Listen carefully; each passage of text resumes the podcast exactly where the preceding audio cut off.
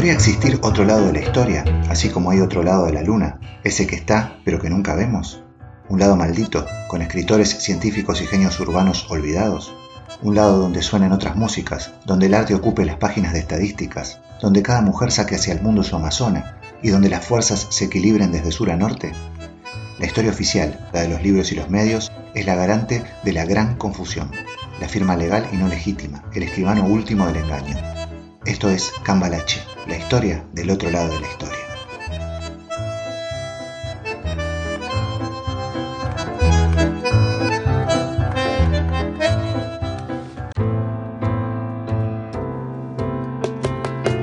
Bienvenidos a Cambalache, la historia del otro lado de la historia. Un espacio para deconstruir la historia, sus olvidos y malos entendidos, sus personajes, su música y sus libros. Soy Gabo Merlino y podés seguir este podcast por todas las plataformas, los estrenos en el canal de YouTube y las novedades en mi Instagram arroba Gabo Merlino. Si estás viajando, déjame acompañarte. Si estás en casa o en el trabajo, prepárate algo de tomar y escucha.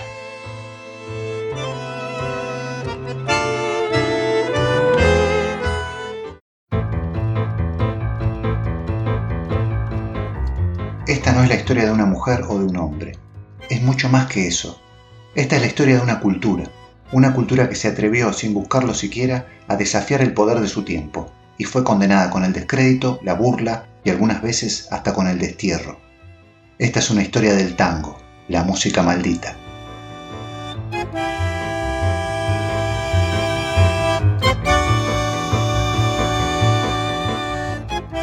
¿Existe la batalla cultural o es un invento de los amantes de las conspiraciones? Los que piensan que sí formulan el siguiente argumento. ¿Por qué las batallas tendrían que ser solamente inspiradas por la política o la economía, cuando con solo cambiar el pensamiento global de una sociedad, su voluntad y su cultura, se pueden lograr resultados más profundos, menos costosos y menos sangrientos? Los que dicen, en cambio, que las batallas culturales no existen, Aseguran, por ejemplo, que la estrepitosa caída del tango desde la década del 60 fue tan solo una cuestión de gustos, de modas, como si la moda fuese una especie de dios malvado que le da a las cosas un don que dura cierta cantidad de tiempo y luego se los quita, como si nosotros, los humanos, no tuviéramos nada que ver, ninguna responsabilidad con la historia. Ah, tango, no sé, no sé, lo que bailaba mi abuela. La larga vida del tango también responde esas preguntas. El tango no es solamente lo que nos quisieron vender desde niños en el discurso oficial. Una música casi militar, una danza agresiva y machista, con letras que hablan de la nostalgia por la madre muerta, el hombre abandonado, la mujer engañada. El tango es mucho más que eso. Por eso quisieron borrarlo de la historia. Y de hecho desapareció por décadas de las escuelas y los festivales, a diferencia de muchas danzas regionales de todo el continente. El tango fue, desde su nacimiento, el sonido de la rebelión, como tiempo más tarde le tocó al rock, pero el precio que pagó, quizás por venir de una tierra pobre, fue mucho más alto. ¿Y qué es la rebelión? La cultura. Históricamente cada sistema social se intentó construir desde el poder, pero lo que nunca pudieron evitar los poderosos son las formas culturales que surgieron una vez que cruzaron a los pueblos, formas a las que ellos debieron terminarse adaptando. El rey Carlos III, por ejemplo, dictó en 1783 una ley que obligaba a los gitanos, entre otras cosas, a abandonar el nomadismo, a asentarse en algún lugar. La mayoría de ellos se terminaron entonces ubicando en Andalucía, tierra multicultural donde convivían moros, judíos y otras etnias discriminadas. Poco tiempo después nacería allí el flamenco, una forma cultural que al principio fue rechazada por el gobierno español y que después no solo tuvieron que aceptarla, sino que también tuvieron que hacerla parte fundamental de la hispanidad. Hoy flamenco y España son sinónimos. Con el tango y todas las músicas de América pasó exactamente lo mismo.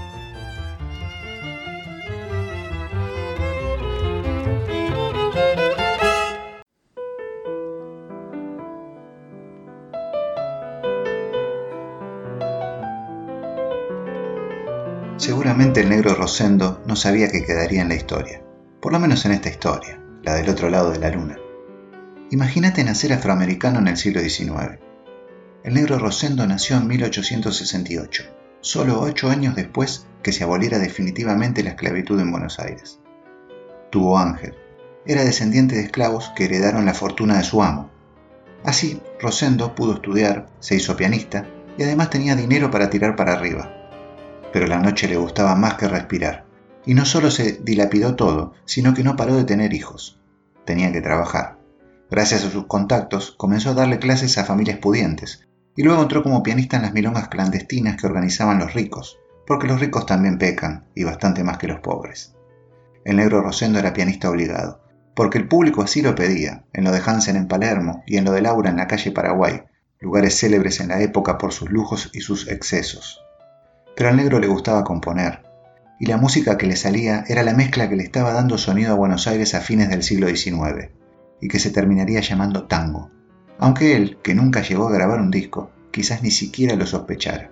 Gracias a gente como él, los jóvenes de las clases altas conocerían al tango y se enamorarían de su baile y su música, y comenzarían a difundirlo en el mundo, y financiar giras de músicos para presumir, por ejemplo en París, de la nueva cultura de Argentina, desparramando el tango en Europa como un saludable virus. Gracias a gente como él, el tango cerraría el círculo y llegaría a toda la sociedad, lo que le permitiría desafiar el sistema social y moral de su época. Gracias a gente como Rosendo Mendizábal, el tango se convertiría ahora en una amenaza cierta para el poder. Primero atrapó a las clases bajas, luego a las medias, ahora a los jóvenes ricos, para disgusto de sus padres de moral inglesa. El negro Rosendo además es autor del primer tango publicado en la historia, El Entrerriano, de 1897, que estrenó precisamente en lo de Laura, como cortina musical de tantos besos prohibidos. Pero el entrerriano no es el primer tango. José Govelo, por ejemplo, señala que el primer tango es de varios años atrás. Lo compuso el negro Casimiro, alguien con historia parecida a Rosendo. Descendiente de esclavos, fue adoptado por el antiguo amo de su familia. ¿Quién era? Nada más y nada menos que un político, que fue además uno de los primeros compositores de música culta en la Argentina, Amancio Alcorta. Sí, el negro Casimiro Alcorta aprendió música con su familia y compuso el primer tango. Se llamó Concha Sucia, porque en esa época los tangos no tenían títulos educados, eran rebeldes con causa. Amancio Alcorta, por su lado, también tuvo un nieto músico célebre. Fue Alberto Williams, fundador del Conservatorio Nacional de Buenos Aires. Amancio Alcorta tiene su avenida en Buenos Aires, en la que se ubica, por ejemplo, el estadio del Club Huracán. Del otro lado de la luna, nosotros, algo más líricos, hemos preferido ponerle el nombre de Casimiro Alcorta a la última avenida que se inauguró en el barrio. Casimiro, además de músico, era un gran bailarín y se lucía en las pistas con la Paulina, una mujer italiana de pies endiablados. Rosendo, por su parte, murió en la más absoluta pobreza.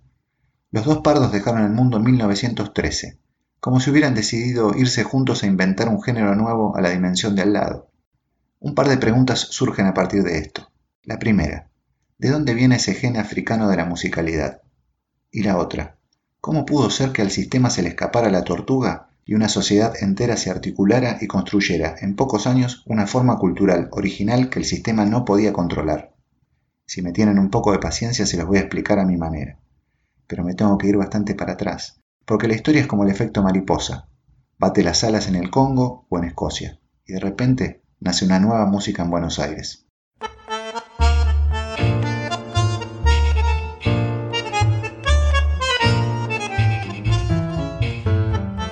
El tango, en la forma que hoy lo conocemos y como se lo ve brillar en los escenarios del mundo, terminó de desarrollarse en la década de 1910, gracias a la entrada en escena de un instrumento alemán que no despertó interés en ningún lugar del mundo, excepto en el Río de la Plata, el bandoneón. Asimismo, en esos años los cantores comenzaron a tomar más protagonismo, las instrumentaciones se hicieron más ricas y las letras empezaron a contar historias completas, naciendo el tango canción, pero para que todos esos factores confluyeran en un solo género, tuvo que pasar mucho tiempo, miles de años. El primer virus de la historia fue un ritmo. Es en África donde se desarrollaron las células rítmicas que entraron luego en las músicas de América y Europa. Las semiolas, la superposición de un valor de 2 con uno de 3, nacieron quizás antes que las civilizaciones mismas.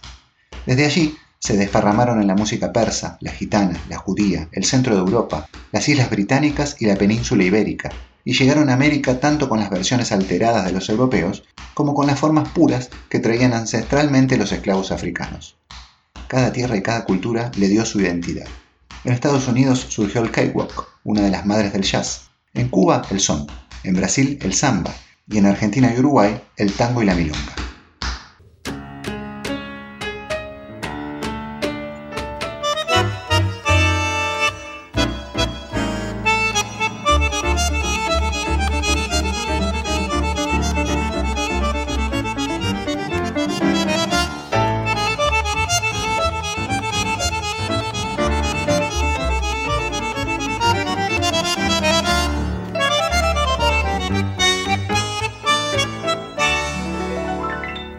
Comienzos del siglo XIX, los esclavos de Buenos Aires, tierra del tango, así como los de Montevideo o también los de New Orleans, tierra del jazz, hacían reuniones de danza y percusión con fines recreativos, de comunicación y religiosos.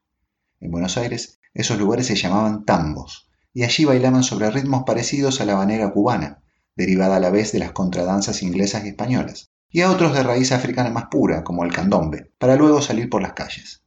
Ya para 1836, esos lugares serán denominados entre los blancos tango, y su definición era la de lugar de baile de los negros bozales.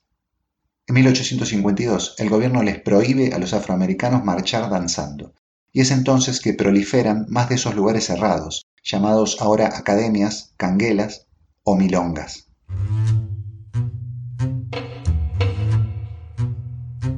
El movimiento es la única rebeldía que nos queda.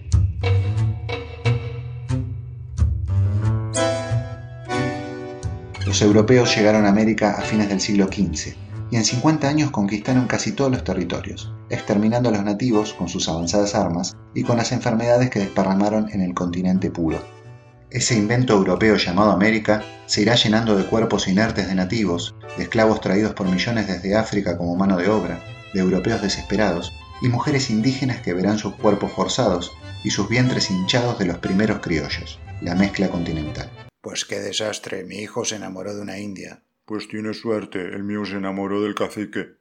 Nadie preverá la rebeldía de sus nuevos habitantes, quienes intercambiarán sus legados culturales, generando entonces una segunda realidad, tan fuerte como la primera y paralela a ella. Esa realidad se va a llamar cultura, una realidad permanente y molesta para las hegemonías.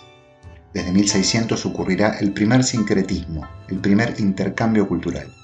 El tango germen, pero la historia aún no lo sospecha. Antes de eso será fandango, será habanera cubana, será zamacueca, las primeras mezclas musicales americanas donde intervendrán las almas de tres y hasta cuatro continentes. A los ritmos africanos se sumarán las cuerdas europeas, tocadas de manera original por los nativos americanos. Nuevas voces surgirán en el lenguaje oral, mezcla de todos, pero a su vez símbolo de identidad. Le cantarán a la nostalgia, al desarraigo, a la injusticia y por supuesto al amor.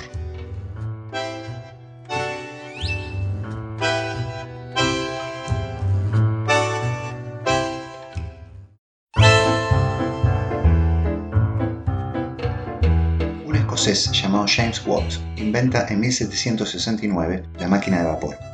Es así que comienza la revolución industrial en Inglaterra, un lugar ideal porque tenía las materias primas necesarias como el carbón, una gran flota la única república parlamentaria del mundo, en la cual los reyes tenían menos poder, una ideología protestante, con menos culpa que la católica, por el progreso individual y la acumulación, y sobre todo mucha ambición. Se pasa de la tecnología manual a la mecanizada. Los hombres de negocios, los burgueses, tendrán ahora más dinero, y pronto querrán también el poder que las ociosas monarquías y la corrupta iglesia detentan. Llega entonces la revolución en una colonia inglesa, Estados Unidos, en 1776 y la Revolución Francesa en 1789. Otorguemos algunos derechos, hagamos libres a los hombres para que consuman, financiemos a la ciencia y la tecnología para seguir lucrando, y además que la razón penetre en las masas para vencer a la fe sin envase que vende la iglesia y a la falsa sangre azul de los reyes. ¿Qué? ¿Había reyes con sangre azul falsa? Año 1800. Ahora hay vacunas en Europa. Los niños ya no mueren tan fácil. La medicina mejora. Hay más población en el mundo surgen gigantes llamados fábricas e industrias. La gente en Europa se aglutina en grandes ciudades. No hay lugar ni para respirar. Hay hambre por hacinamiento, hay explotación. En el campo es lo mismo. Para 1848 ya se torna insostenible. Hay revoluciones fallidas en gran parte de Europa. Comienzan las reacciones a la explotación con los títulos de socialismo, comunismo, anarquismo. Resistencias que nacieron gracias a la existencia del capitalismo que ahora las combate.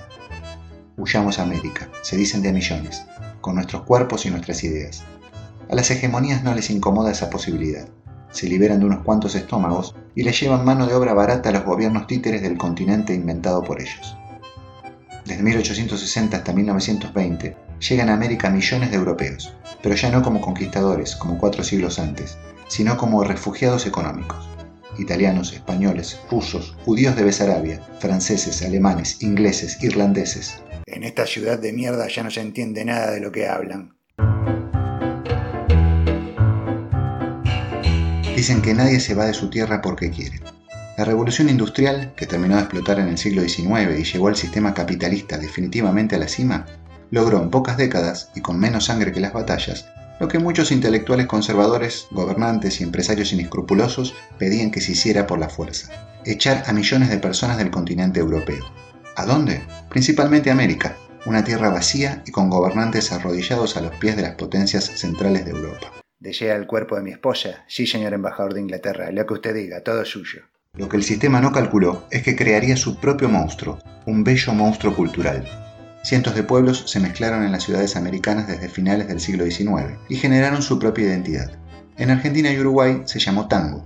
En otras tierras americanas sucedió lo mismo con otras músicas, que además terminarían creando una forma de ser propia de cada pueblo, un lenguaje y una crítica a la sociedad injusta, la de la era del imperio, la de 1870 hasta la Primera Guerra Mundial de 1914 un tiempo que hoy en los libros es conocido como Belle Époque, la Bella Época, pero que fue la encarnación de la desigualdad, con tasas de pobreza que llegaban hasta el 80% y el analfabetismo como una plaga. Desde la primera década del siglo XX hasta entrada la Segunda Guerra Mundial en la década del 40, el tango y muy poco tiempo después la música cubana, la mexicana y hasta la brasilera se convirtieron, aunque hoy no puedan creerlo, en el sonido del planeta. Sí, músicas del tercer mundo hacían danzar a la mayor parte de la humanidad. Polonia, Turquía, Inglaterra, Francia, Finlandia, Italia y hasta Japón se rendían a los pies del tango, y hasta tenían sus músicos, cantantes y compositores en el género. Después de la Segunda Guerra, después de 1945, las potencias reaccionaron y encabezaron una silenciosa batalla cultural, lejos de las bombas, pero cerca de las mentes. Llenaron todos los países del mundo con sus productos musicales, cinematográficos, alimenticios y lo que se te ocurra. Compremos McDonald's y Coca-Cola y veamos una película de Brad Pitt. O Rambo, Rambo. No puedo, bebé. Hoy salgo con Roger a bailar British Techno Pop en Dancing Mood. Las potencias construyeron además un relato negativo de las culturas locales. La particularidad del tango con respecto a otros géneros americanos es que además de perder difusión, se convirtió en la imagen del ridículo. Tango, música de viejos. El tango es triste, es triste. Machista, es machista. La vestimenta pasó de moda. El tango, a partir de mediados de la década del 50, fue herido casi de muerte, pero un día resucitó y sigue luchando en las sombras y las almas de los que lo llevan de piel a piel.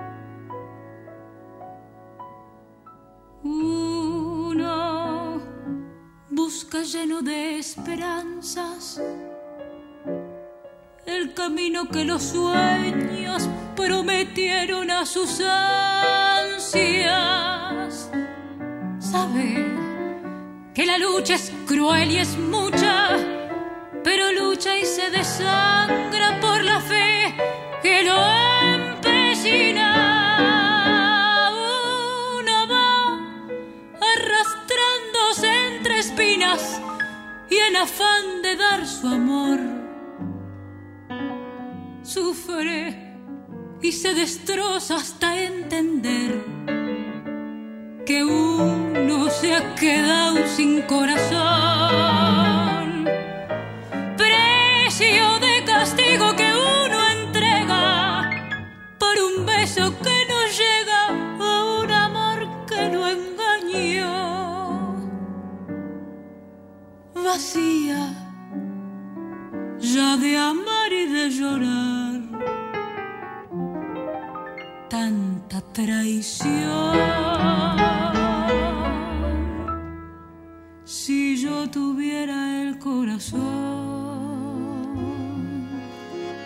el corazón que di, si yo pudiera como ayer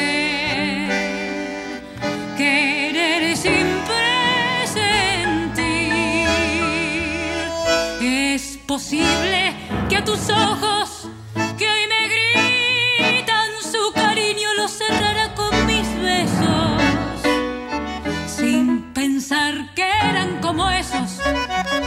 otros ojos los perversos, los que hundieron mi vivir.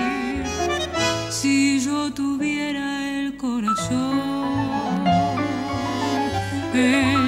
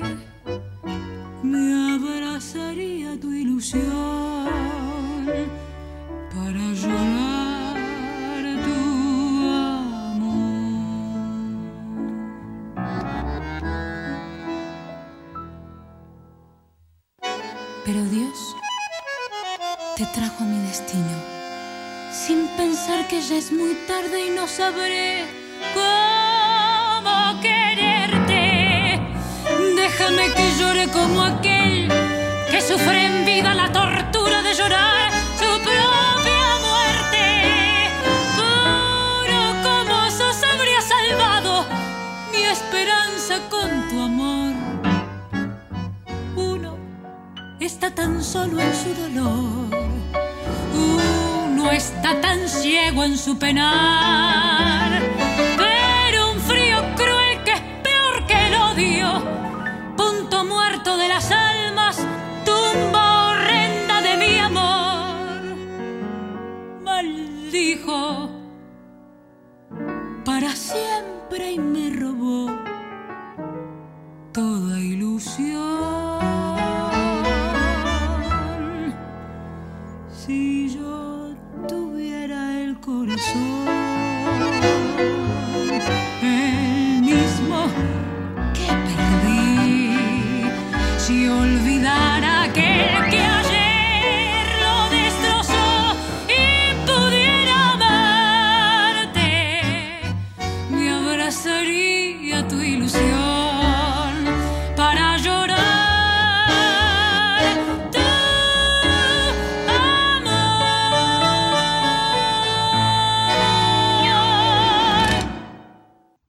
Soy el tango. Al igual que aquellos dioses paganos, yo no nací junto al tiempo, sino que me hice por el tiempo. No tuve a Gea de madre ni a Urano de padre. Yo me hice con la sangre acumulada de miles de desarraigos. Fui creado por ustedes, como cualquier dios, pues nada que exista para el hombre, sea fe o razón, puede existir fuera de su imaginación. Y supe remangarme el alma y bajar al mundo de los que hacen el pan y hacen el amor con el mismo sudor. Y aprendí de su lenguaje que si se pudiera dar nombre a cada cosa que sucede, las historias estarían de más, y quizás yo también. Tengo olor a vida, tengo gusto a muerte. Muchos me olvidan, pensando como la mayoría, que en nuestros tiempos no existe nada ni nadie extraordinario.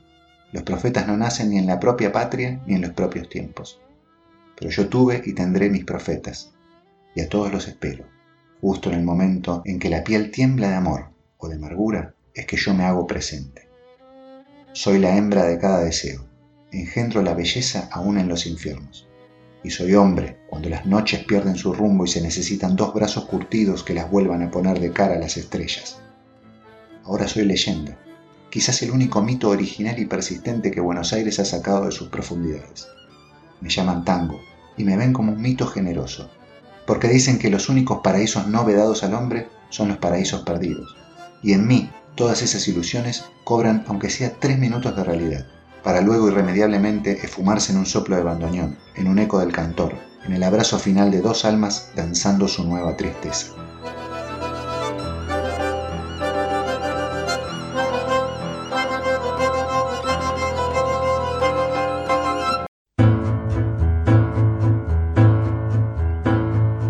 Ya en 1870 los trenes van lentamente conectando toda Europa y Estados Unidos. Los barcos fluyen por el mundo. Las hasta entonces desconocidas industrias son ahora paisaje, árbol del hombre. La electricidad va llegando a todos lados y ya se está refinando petróleo. Comienza la segunda revolución industrial y en medio de ese nuevo imperialismo se gesta por primera vez en la historia el concepto de globalización.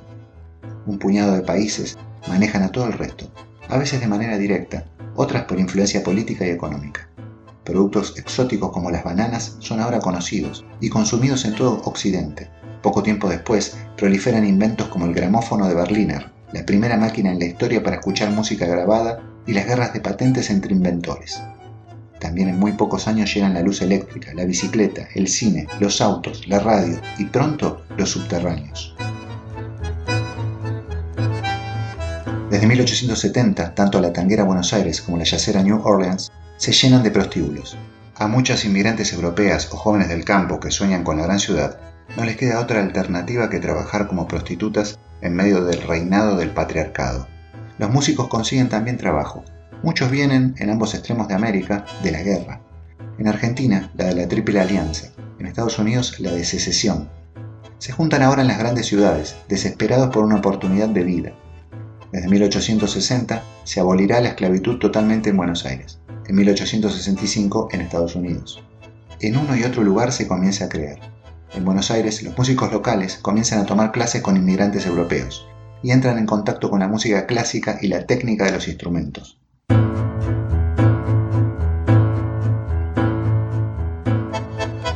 También, además de los prostíbulos, hay otros lugares para los que se sienten solos y que para ahogar las penas buscan un trago y compañía. ¿Hay lugares de danza en la ciudad? Sí, los de los negros. Les dicen academias, pero el nombre popular es milonga. También van los criollos y las chinas, que son los desplazados del campo a la ciudad en la Buenos Aires que también se va llenando lentamente de fábricas. Todos se juntan allí. Son lugares de mala fama, pero no prostíbulos. La milonga es el pañuelo del mundo, la madre compasiva, para la nostalgia, para el llanto y también para las emociones nuevas. Los centroeuropeos le suman a la danza el abrazo de sus ritmos, como el vals y la mazurca. Los criollos, bautizados en la ciudad como compadritos, su manera de caminar misteriosa y llena de amagues impredecibles. Los españoles y los mismos criollos, sus guitarras de inspiración árabe, horneadas en gitano e indígena americano. Los germánicos traerán sus acordeones y bandoneones los judíos su talento. A fines del siglo XIX se juntan muchísimas culturas en Buenos Aires, y eso hace al tango tan grandioso como indescifrable en sus orígenes. Tango puede derivar de la danza y el lugar de baile de los afroamericanos, pero también tango era uno de los palos del flamenco español, que a su vez es una música donde se mezclan las culturas gitana, árabe y judía. El tango recibe influencias del campo, de los criollos, que son mezcla de indígena y europeo latino asentado desde hace siglos pero también de los centroeuropeos recién llegados y de los africanos. Por eso no hay acuerdo posible en su origen entre historiadores, porque quizás tiene todos los orígenes juntos. El tango es, tal vez, muchos universos paralelos que conviven al mismo tiempo.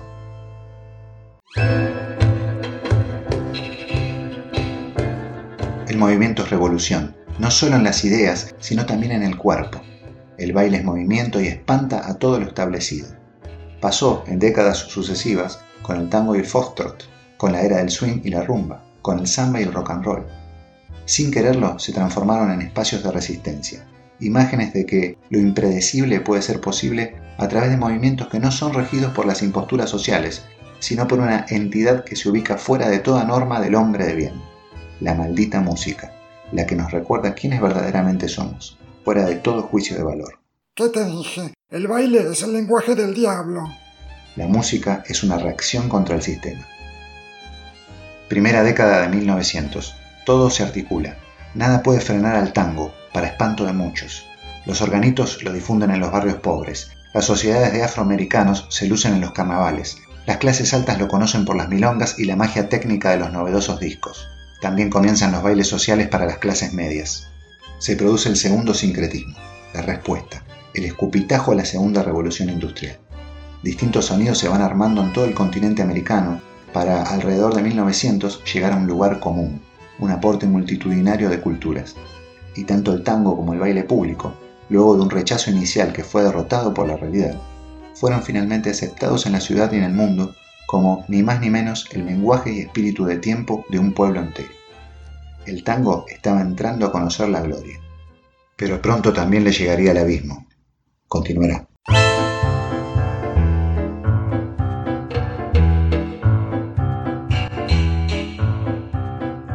Soy Gabo Merlino. Los espero en el próximo podcast de Cambalache, la historia del otro lado de la historia. Podés seguirlo por todas las plataformas, los estrenos en el canal de YouTube Cambalache, la historia del otro lado de la historia y las novedades en mi Instagram arroba Gabo.